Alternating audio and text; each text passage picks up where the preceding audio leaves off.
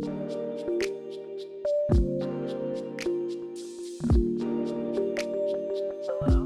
解中毒栗林です。文系です、はい、分解中毒です。お願いしますはい、この番組は身近な物事、コンテンツやエンタメカルチャーなどを気になったものから分解していくポッドキャストです。慣れない。いいと思いますなんかいっぱいやっていいなっていうのを採用しましょうそうですね。そう前回からこういう頭を入れようっていう話になったんですけど、はいまだちょっとしっくりきてないですけどね徐々に慣れていくやつで、はい。やりましょうはい。いやー、僕最近、分解中毒を自分で夜聞くようになったんですよ。うんうん初めてリスナーになってるんですけど、すっごい心地よく寝れますね。寝ないでください 聞いてください寝るのにすげえいいと思った。うんうんやっぱかなりあの声がいいと思います。僕たち。本当ですか？寝る用の声してますよねちょっとねそうなんかねうとうとできるんですよね。ぜひ寝るようにしてほしいと思った。わかりますなんかね僕もよく言われますねあの寝落ちに最適って。なんか喜んでいいのかちょっとわからないけど。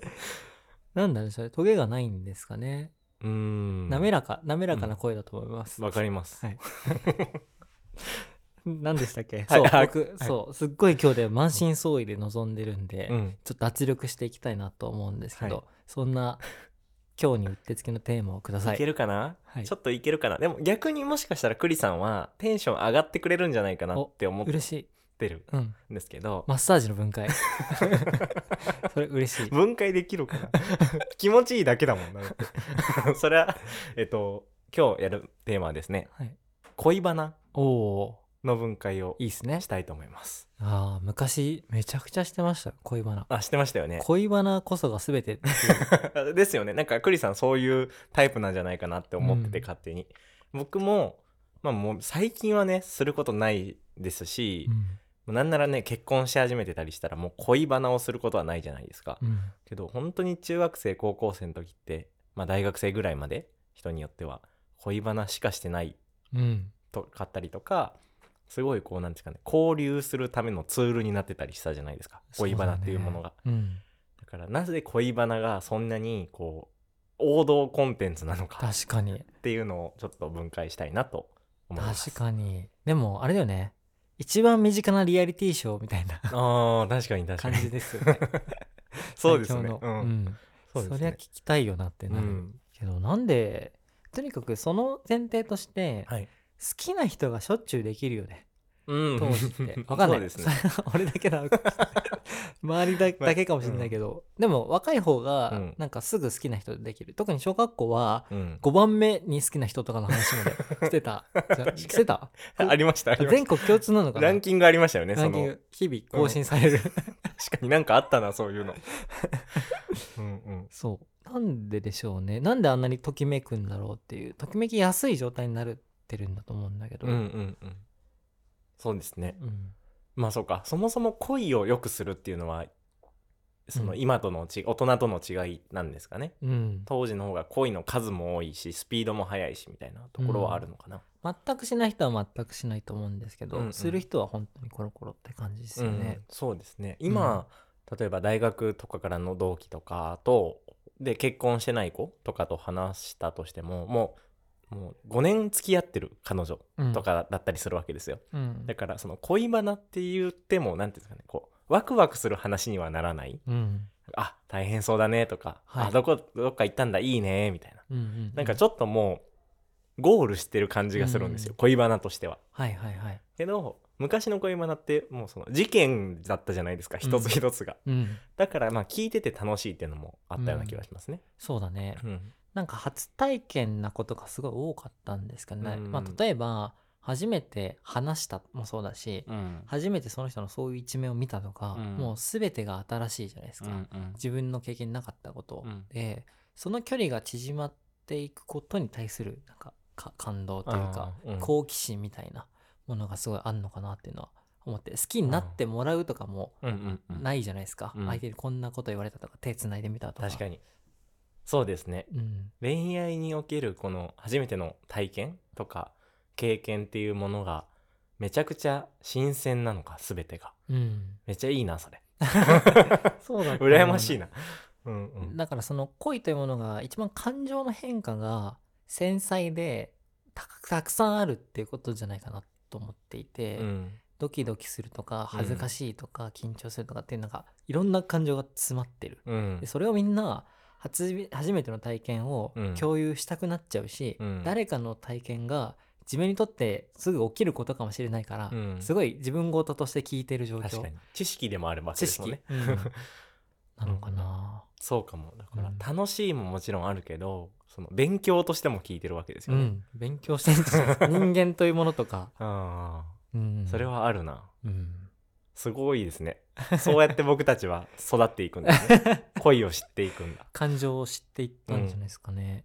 あーでもそんな気はしますね。うん。あこんなひこんな風にはならないでおこうっていう時もありますもんね。恋バナをあしてて。そうそう。だ大体そうだよね、うんうん。その失敗例というかこうすると失敗する、こうするとうまくいくという参考情報をうんうん。手に入れて自分もうまくいくようにしようみたいうん。な感じはありますよね。ありますね。うん。確かに。あとなんか思ってるたことはその今の話してる恋バナって結構こういい恋バナだと思うんですよ。いいというか、えーすごく建設的な恋バナ。うん。い価値のある恋バナだと思うんですけど、なんか一方で恋バナがしたいわけではないけど恋バナになっちゃってる時みたいなのないですか？うんうんうんうん。状況として、あああるある。もう別に楽しくはないなみたいな恋バナ？あごめんそれで言うと全部楽しかった。楽しかったな楽しくない恋バナなかったですね。そっか。そうか。僕嫌だったんだ。も。うでもさすぐ知っちゃったんじゃない？なんか嫌だなその言い方。あこういうことか恋って。悟った？なるほどな。悟ったんですかねどっかで。いやでもつまらなくなった時期があるんですよ。大学ぐらいから。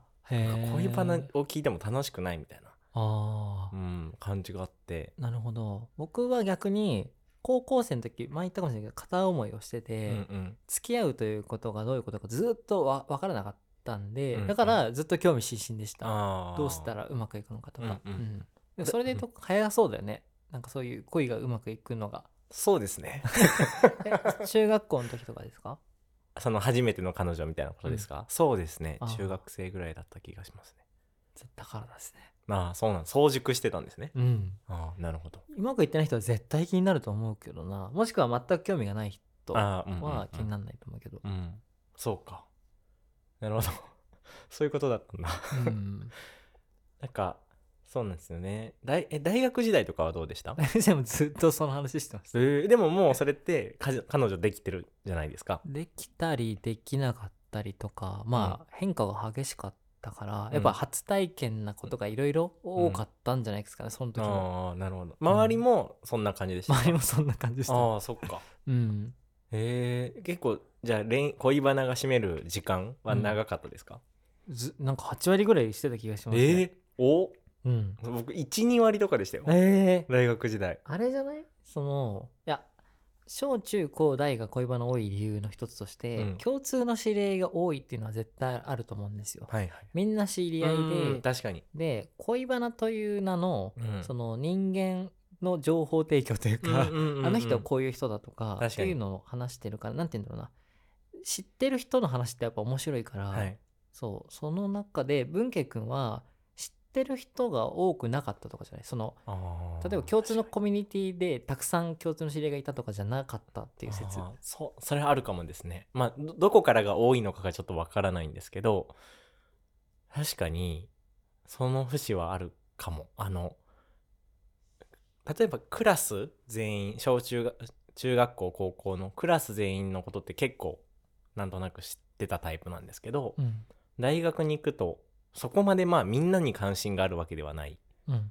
かったからそうですね。この子について知りたいって思うことは減ったかもしれないですね。大学に行ってから、高校の時とかの方がああの子そういうとこあるんだみたいななんかこう驚きがあったような気がします、そうだよね、うんうん、え高校生全校生徒何人だった？全校生徒あ同じ学年か。学年は高校はえ？200弱？ああとかですいやかね、200とかはもう一番恋バナが楽しいうんうんうん。数ですよね、うん。でもそれぐらいのボリュームが必要なんだなないかなって思った。ボボリューム？ああのコミュニティ総数というか知り合い共通の知り合い総数というか。確かに確かで僕はもうまあ高校の時もうちょっとかな。3400人いた気がするんだけに。ど、うん。あの大学もサークルをめちゃくちゃテニスサークルやってたんで、うん。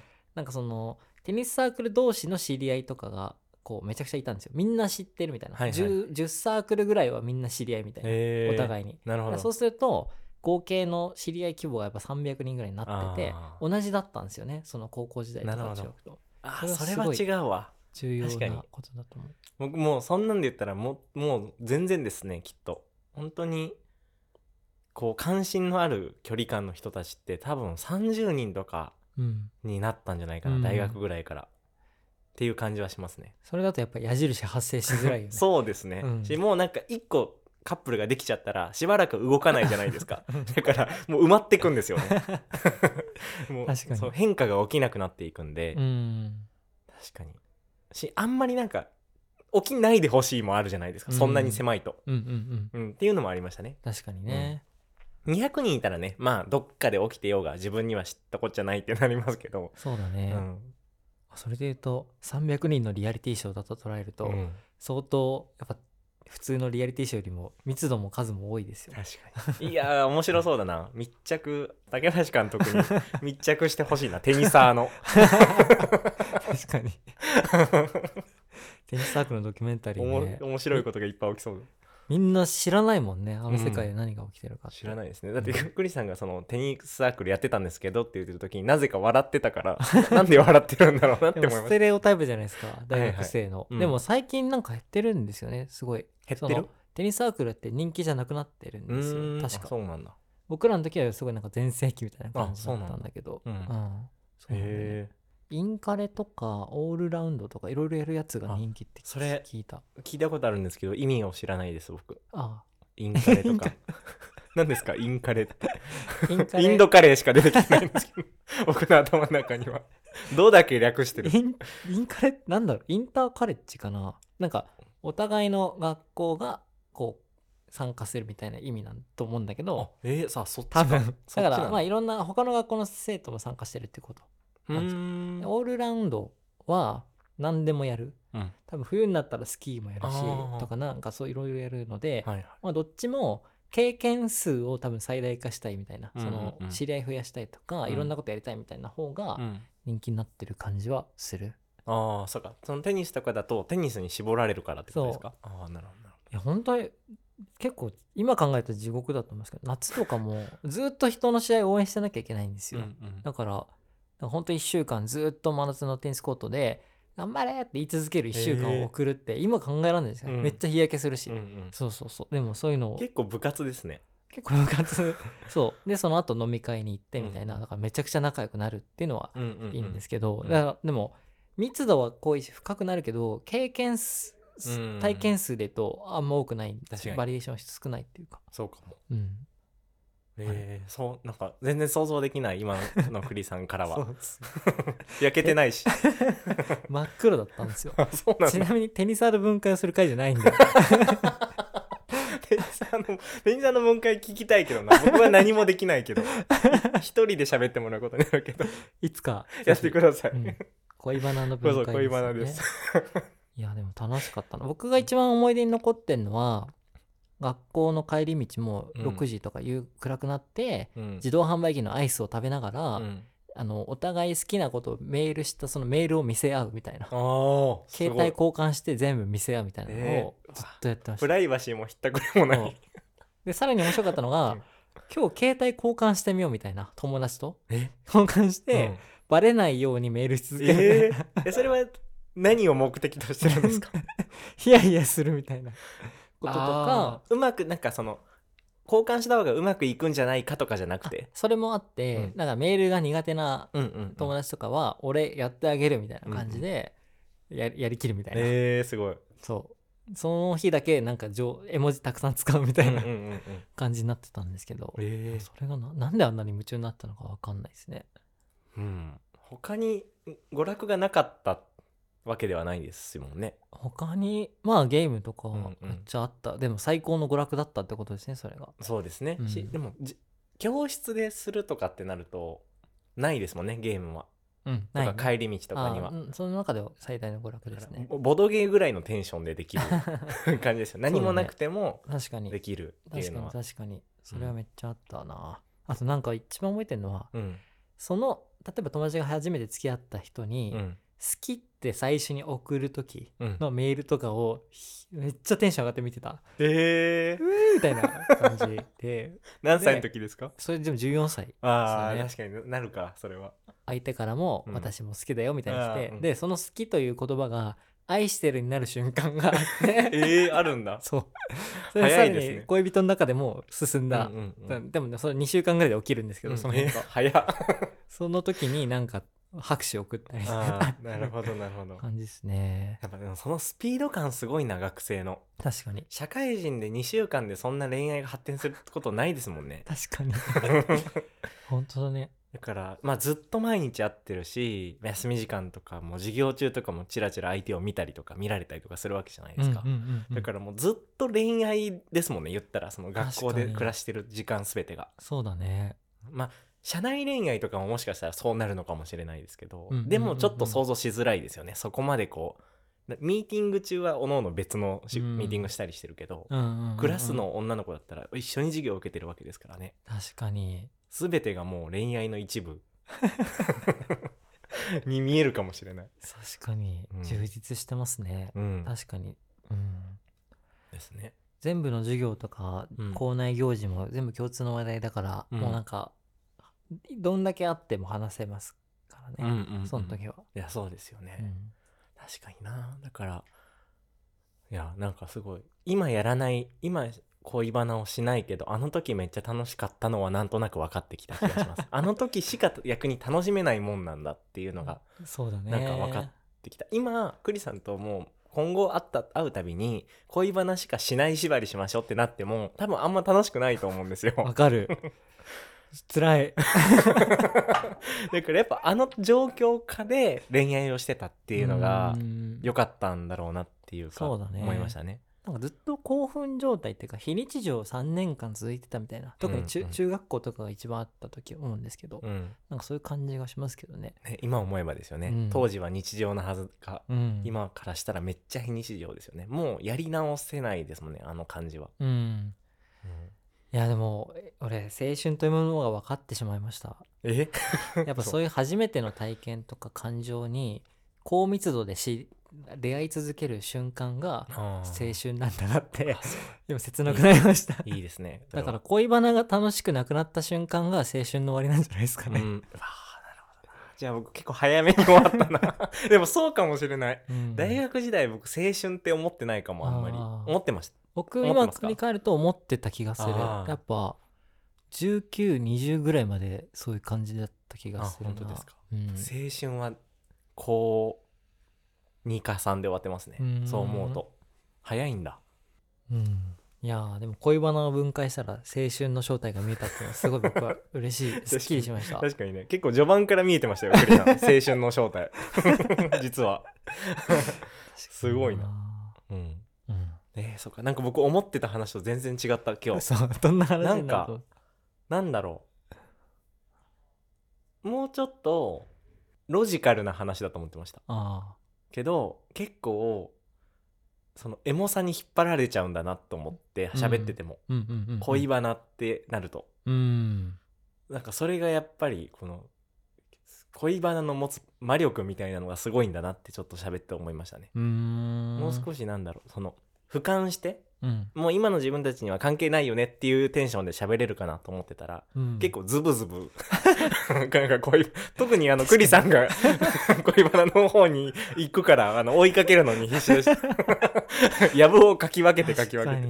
多分その時に成功体験がすごい少ないんですよ、はいはい。その恋バナにまつわる。うん。常に成功を求めて必死に聞いてたから、うん。その時のねその記憶の解像度が高いんですよね、はいすごいですね。だから一瞬で戻れたんだと思う。じゃあもう当時から その分解中毒してたんですね。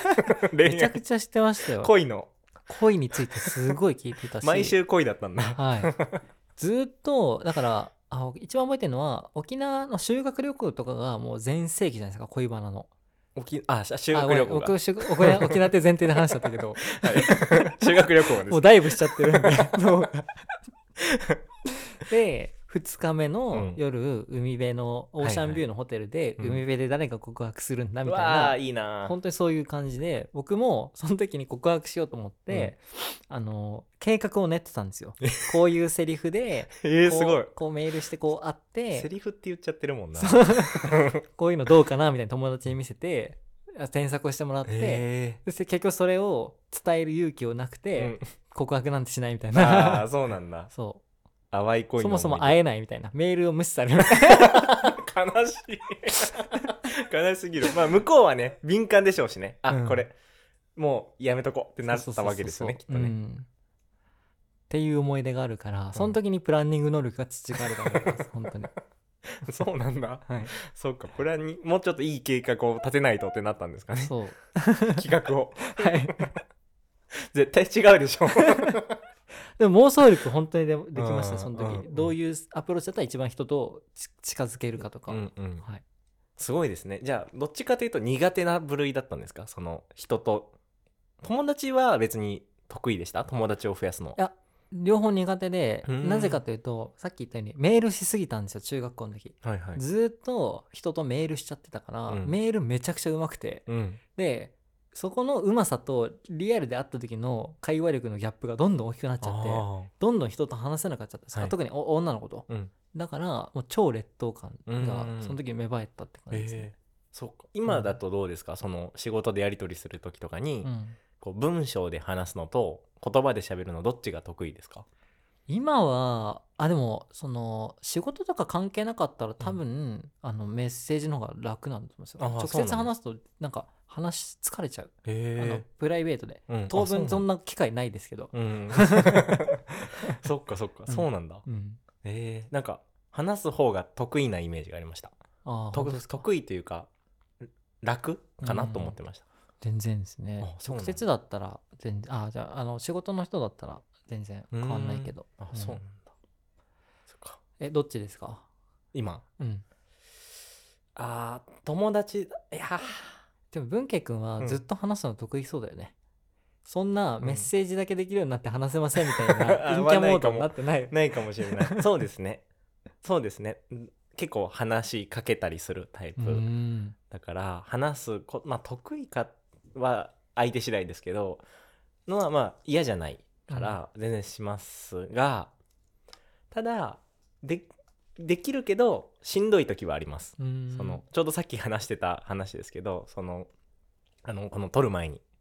話せるけど疲れないわけではないうん。から、はいはい。なんかああんまり興味ないけどめっちゃ自分喋ってるなみたいな時は正直ありますね、うん。その相手に対して、そういう時はちょっと疲れる、わかる。うん、そっか感じはあります。ごめんなさい脱線しちゃった。文まとめますか、はい。恋バナとは何かを。はい、恋バナとは勉強であると。うん。当時の新しい感情を知って、うん。えっと、初めてのこう体験とか感情とか人ってこうなんだっていうのを一番密度高く知るのが恋というものであって、うん。それがものすごく盛んになるのが物心ついた小学校から大学くらいまでうん。であり、一番コミュニティがこう知ってる共通の知り合いが多くて、うん。こう展開量が多い人の関係の展開量が多いその時期に恋バナというのが最もこう盛んになるであろうと。うん。っていう感じででただそれどんどん話していくうちにあひ恋ってこういうものかとか人ってこういうものかっていうのがどんどんデータとして溜まってもう分かった状態になってくるから、うん。その時に人は恋バナをめちゃくちゃ楽しいって思わなくなるんじゃないかうん。みたいな、その時こそ青春の終わりであると。いうことです。だからでもうまくいってない人ほどそのデータがより必要になってくるから、うん。よりそれを楽しいと思ってうん。聞き続けているんじゃないかということもあるし、うん。あともう一つはコミュニティがこう大きいコミュニティが終わった時には、その恋バナっていうのは盛んじゃなくなるから、うん。その時にこう恋バナ卒業生が生まれていくんじゃないかなっていう感じどですね。いいですね。うん。恋バナで青春の終わりが分かるっていうのは すごい発見ですね、うん。でもみんなあるよね。恋バナが面白くなって盛んにしなくなったなって瞬間はあるから、うんうん。ぜひその時があ青春の終わりなんだって思ってもらってるの初めてじゃないですか。青春の終わりの定義。確かに。今まで結構考えたけど青春っていうのうん初めてかもしれない。そうかもしれないですね、うん。しなんかその恋バナがエンタメというか楽しみだけじゃなくてこう学びであるっていうことも結構僕は今日気づきでしたね、確かに確かに、うんうん。そうかもですね。うん。えちなみに青春って調べるとうん。画像検索何が出るか知ってます、え画像検索、うん、えなんだろう。制服とか？制服はそはい。あ制服だけど何をしてるか、制服で走ってる。う違うんです。制服で手つないでジャンプしてるっていうのが青春の画像の象徴なんですよ。うん。だから別の定義で言うと最後にせ、えー、と手をつないで人とジャンプをした瞬間が最後の青春の時間。なかなかないな。結構前青春始まってない可能性もある。人によっては、うん。うんいやでも青春は青春で分解したいですね。今日はその恋という軸でやったけど、うん。恋とは関係ない青春だってあるじゃないですか、はいはい、ね、部活とか情情熱とかうんの青春、ああ良さそう。そういうの話したいですね、ですね。うん、学校編、学校 始まります。始まらないですけど。はい。じゃあ今日はこんなところで、はいありがとうございました。ありがとうございました。はいお疲れ様です